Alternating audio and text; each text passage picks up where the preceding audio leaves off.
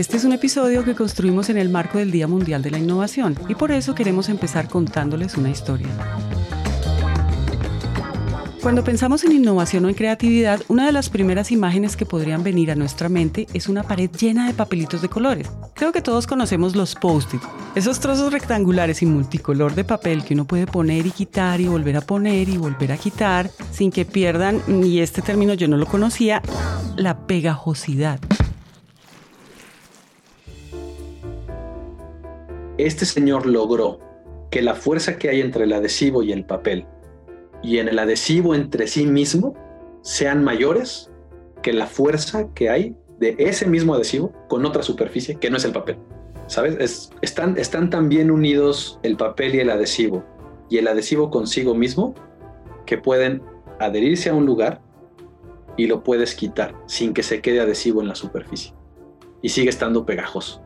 La palabra técnica para eso se llama TAC en inglés, la pegajosidad.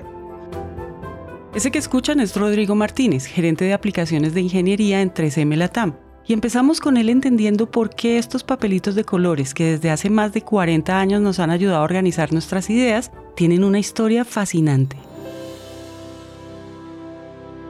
Esa historia comienza en 1968, cuando un científico llamado Spencer Silver tenía que crear un pegamento que sirviera para la construcción de aviones. Sin embargo, el pegamento que creó era muy débil para pegar las hojas de los aviones y luego despegarlas sin dañarlas. Luego de eso la historia sigue, pero seis años después, con otro científico llamado Art Fry, que está jugando con los adhesivos, ¿no? Y empieza a identificar propiedades y encuentra que este adhesivo particularmente tiene una característica y es que se vuelve reposicionable. Resulta que Fry cantaba en el coro de la iglesia y estaba cansado de no poder encontrar sus partituras rápido. Siempre estaba buscando la manera de juntar unas con otras para que no se le cayeran y en uno de esos momentos recordó lo que años atrás había sido un pegante de aviones fallido. Va a la oficina, toma un papel amarillo que se encontró por ahí, que es el color oficial del post-it. Y se da cuenta de que funciona y le permite tener ahí en su partitura este post-it, que ni siquiera se llama post-it, que puede poner, cambiar de hoja y volver a poner. Después de eso pasan otros seis años solucionando retos de producción y comercialización y se lanza el producto en Estados Unidos y después en el resto del mundo. Y hoy, además de que es un producto que usan millones de personas, es también uno de los productos insignia de 3M, por la forma tan particular en la que se mezclan ciencia y cotidianidad, donde la innovación toma vida de una forma muy tangible.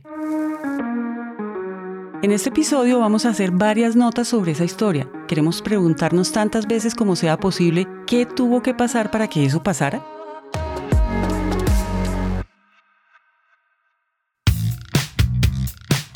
Bienvenidos al espacio donde conectamos con las grandes lecciones de la ciencia que nos pueden ayudar a ser mejores todos los días. En este episodio queremos explorar qué es eso que hizo posible que en un intento de transformar la forma que hacemos aviones se haya transformado en un producto completamente nuevo, presente en casi todas las oficinas y hogares del mundo. La primera respuesta tiene que ver con la capacidad del ser humano para conectar puntos aparentemente inconexos. Lo interesante, y esto lo ha probado la ciencia, es que esos espacios no ocurren en el laboratorio.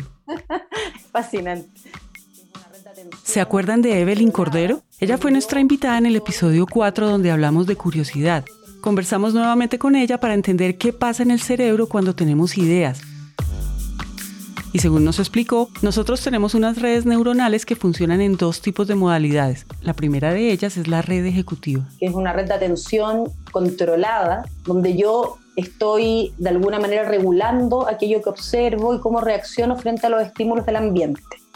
La red ejecutiva es la que nos permite la concentración, la que me permite trabajar o estudiar por largas horas y la que propicia cosas como la productividad. Y hay otra red neuronal que se llama la red por defecto. Y esa es la red que se activa cuando tú estás divagando, que logran llevar estos pensamientos que son bien random, bien erráticos muchas veces, hacia problemas o cosas que efectivamente le están afectando o eh, situaciones que quieren resolver de manera creativa, qué sé yo. Lo interesante de la red por defecto es que funciona en la medida que tú no estás haciendo algo. Entonces, la verdad es que uno debiera resguardar espacios que, son muy necesarios, porque efectivamente cuando dejas que la red por defecto, es decir, cuando dejas que tus pensamientos vayan, eventualmente puede ocurrir que te aparecen estos momentos eureka. El mito cuenta que Arquímedes le encargó al emperador pesar una corona, ¿cierto? De oro, él había mandado una corona con cierta cantidad de, oro y creía que la persona que la hizo lo, había engañado. Y Arquímedes no sabía cómo responderle al emperador, entonces dicen que estaba en un momento de divagación, es decir, en la red por defecto, y se metió a la bañera a darse un baño, y cuando se metió a la bañera, su cuerpo desplazó el agua e inmediatamente lo conectó con esto que le estaba preocupando de cómo saber cuánto oro había en la corona y dijo, claro, si pongo, tengo cierta cantidad de agua aquí, pongo la corona, se va a desplazar y voy a saber exactamente la cantidad de oro que usó en la corona. Y dicen que salió gritando, desnudo, eureka, eureka, que significa lo encontré. La verdad es que suena divertido y todo, pero tiene harto sentido, porque efectivamente cuando, si tú estás con una preocupación o estás en un proceso creativo probablemente mientras más pienses en ese proceso, mientras más le des vuelta a esa preocupación de manera consciente, menos vas a encontrar soluciones. Y en ese sentido, permitir que tu mente divague, que, que, sola, ¿cierto?, vaya y busque ciertas respuestas puede ser bastante ventajoso. Lo que yo diría al respecto es que hay que permitirse hacer nada, que hay que permitirse espacios de ocio, porque no solo hay que permitir que esta red, esta red se exprese, porque es una buena manera también de aproximarse a la creatividad. Las ideas entonces llegan en momentos que se parecen más al descanso o a la quietud. Por eso la primera imagen de un científico jugando o la de un matemático griego bañándose es la primera posibilitadora de una historia de innovación. Sin embargo, quiero ser clara, esto no quiere decir que a cualquier persona en la ducha se le puede ocurrir una genialidad, porque solo conectamos puntos que conocemos. Y por eso la capacidad que tenemos para innovar se limita a la cantidad y a la calidad de información a la que accedemos en nuestras vidas. Y aquí llegamos a nuestra segunda respuesta. La innovación también depende de nuestra capacidad de compartir información. Para desarrollar este punto les presentamos a Carlos Castañeda, CEO y fundador de Black Labs, una empresa que fomenta la innovación en la intersección de la tecnología y la regulación. Hay un autor que se llama Jared Diamond. Se la hace algunos años, es un historiador que, pues, que, tiene un libro que se llama Armas, Gérmenes y Aceros. Una de las preguntas que se hace Jared Diamond en este libro es ¿por qué las civilizaciones evolucionan a diferentes velocidades? Porque, por ejemplo, justo antes del Renacimiento, Europa ya tenía una sociedad con estructuras sociales definidas, y en el mismo momento, en países como Nueva Guinea o en algunos lugares de Oceanía, seguían siendo cazadores o incluso nómadas. La, cuna de la, vida con Lucy, nuestro Homo sapiens sapiens en, en Sudáfrica, y todos emergimos, deberíamos de haber evolucionado igual, ¿no? Deberíamos de ser más igualitarios en esta parte. ¿Y por qué no lo éramos muchos cientos de, miles de años después y dice, ok, un término, socialización del conocimiento. ¿Y qué es socialización del conocimiento? Entonces Europa empezó a comercializar con la ruta de la seda a China y empezó a traerse el conocimiento de la pólvora, de la medicina, de la tinta, que después formará las primeras imprentas. Y también empezó a comercializar con el mundo árabe, que se va a traer las matemáticas, y con algunas otras partes, no creció como una sociedad aislada, creció como una sociedad que se traía y se llevaba conocimiento. Y en algunos lugares, como Oceanía, como Papua Nueva Guinea, eran sociedades aisladas, totalmente aisladas, por, por condiciones geográficas que tú quieras, aisladas, ¿no? ¿Qué cultura nos lleva a esto? Socializar lo que sabemos, socializar, intercambiar, cuestionar. Y parece ser que la historia nos está enseñando que entre más socialicemos nuestro conocimiento, más aprendemos de ello, más nuevas ideas generamos, más validamos o descartamos ideas, ¿sí? Y es bien interesante. El primer, el, una de las primeras personas que después va a retomar Stephen Hawking en su libro A hombros de gigantes, una de las primeras personas que hace eso es Newton. Dice, mi conocimiento está a hombros de gigantes. ¿Quiénes eran sus gigantes? Lo que estudió Galileo y después lo que estudió Copérnico y Kepler. Y entonces vas sumando y subiéndote los hombros de alguien más y subiéndote los hombros de alguien más, socializar conocimiento para crear buenas ideas, crear buenas invenciones, crear innovación. 3M es una compañía muy rica, tenemos acceso a un acervo brutal de información que ya quisiera, sabes, cualquier persona relacionada a los campos, en un clic tenemos acceso a bases y bases y bases de datos. El conocimiento, como seguro han escuchado, es poder y en este contexto también es poder innovar. Con todo esto podríamos concluir que las ideas poderosas no son cuestión de suerte, que ocurren cuando nuestra mente está divagando, pero también como resultado del conocimiento compartido. Sin embargo, decir que el post-it es lo que es gracias a una buena idea también suena incompleto. Por eso esta historia está incompleta. Como que esa es la parte de la historia que nunca se cuenta, ¿sabes? El, éxito del post-it es a alguien se le cayó y se dio cuenta de que era reposicionable y entonces ahora vendemos millones de dólares. ¿no? Él se da cuenta de que para esto funciona, regresa con sus colegas, empiezan a hacer una sesión para pensar y para desarrollar, ¿y esto para qué puede servir? ¿O qué utilidad puede tener? Y ahí empieza, creo yo, a partir de un concepto científico, este intercambio de ideas dentro de 3M en donde se empieza a construir un caso para decir, esto puede ser mercadeable. La gente podría pagar por esto. Y esa historia no la conozco a detalle, pero, pero, ¿sabes? Ahí es en donde yo creo que está como el gap más grande en la historia. Y es lo que creo que a veces pasa a cualquier persona que emprende o a cualquier compañía. Yo tengo este producto que es bueno, va a vender. Pero se nos olvida, y esa es otra de las cosas interesantes de 3M, que también existe innovación no solo en el producto, ¿sabes? Existe innovación en cómo lo llevas al mercado, cómo convences al mercado de que esto va a ser exitoso.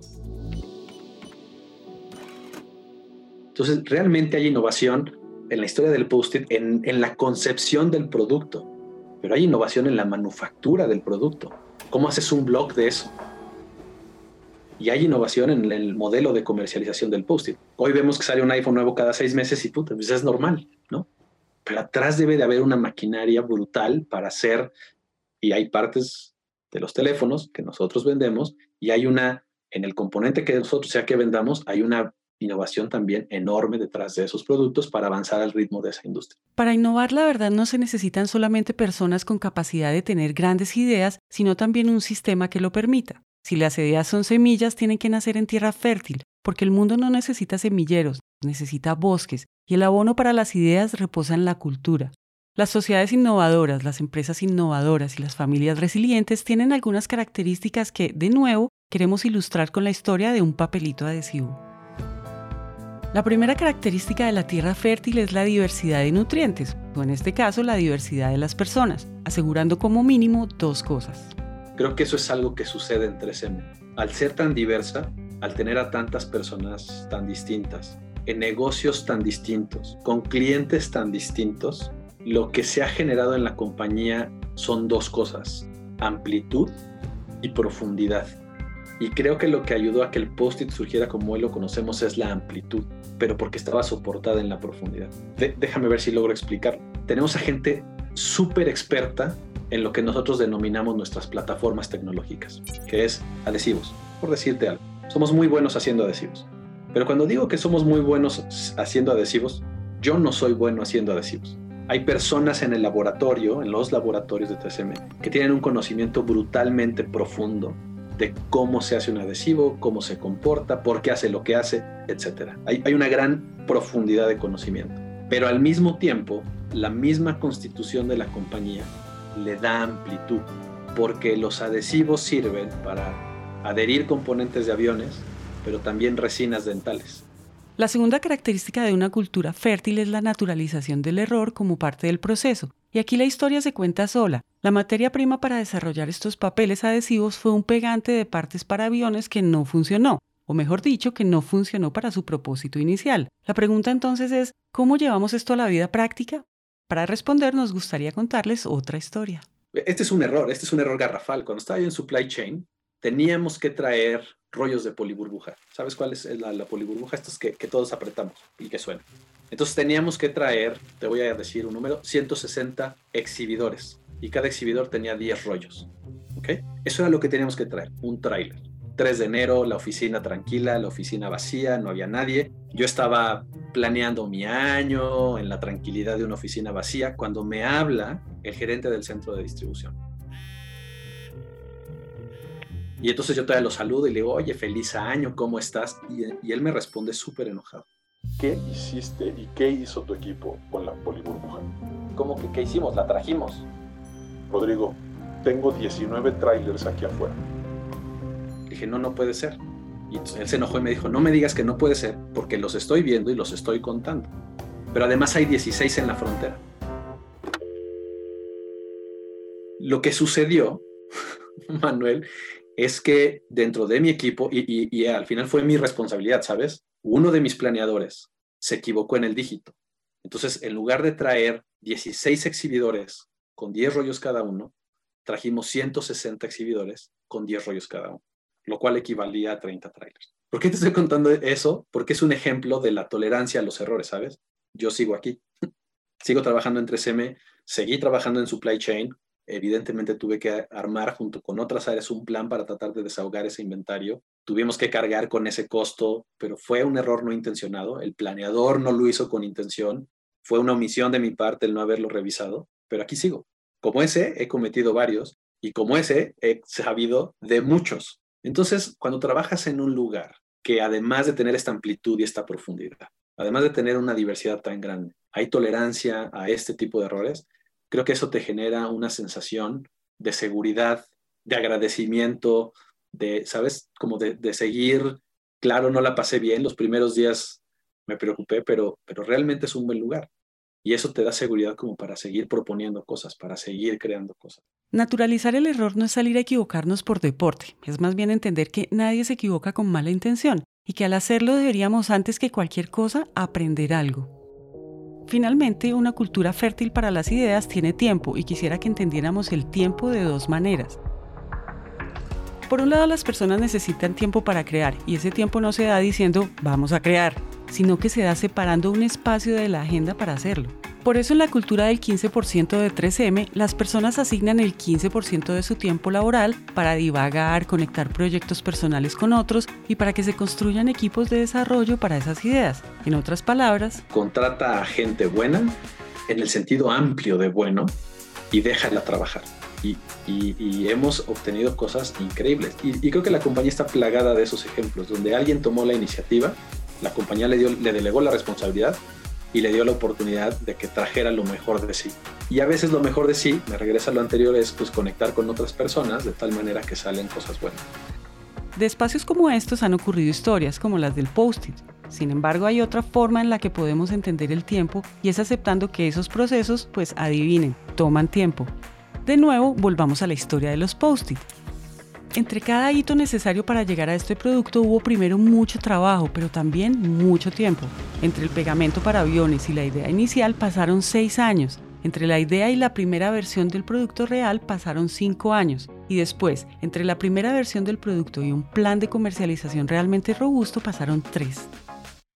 En otras palabras, la historia de estos papelitos no es verdaderamente la historia del chispazo de un científico que canta en el coro de la iglesia, sino la historia de un sistema completo que hizo posible que la idea de ese hombre esté con muy alta probabilidad en alguna pared de su oficina o de su casa.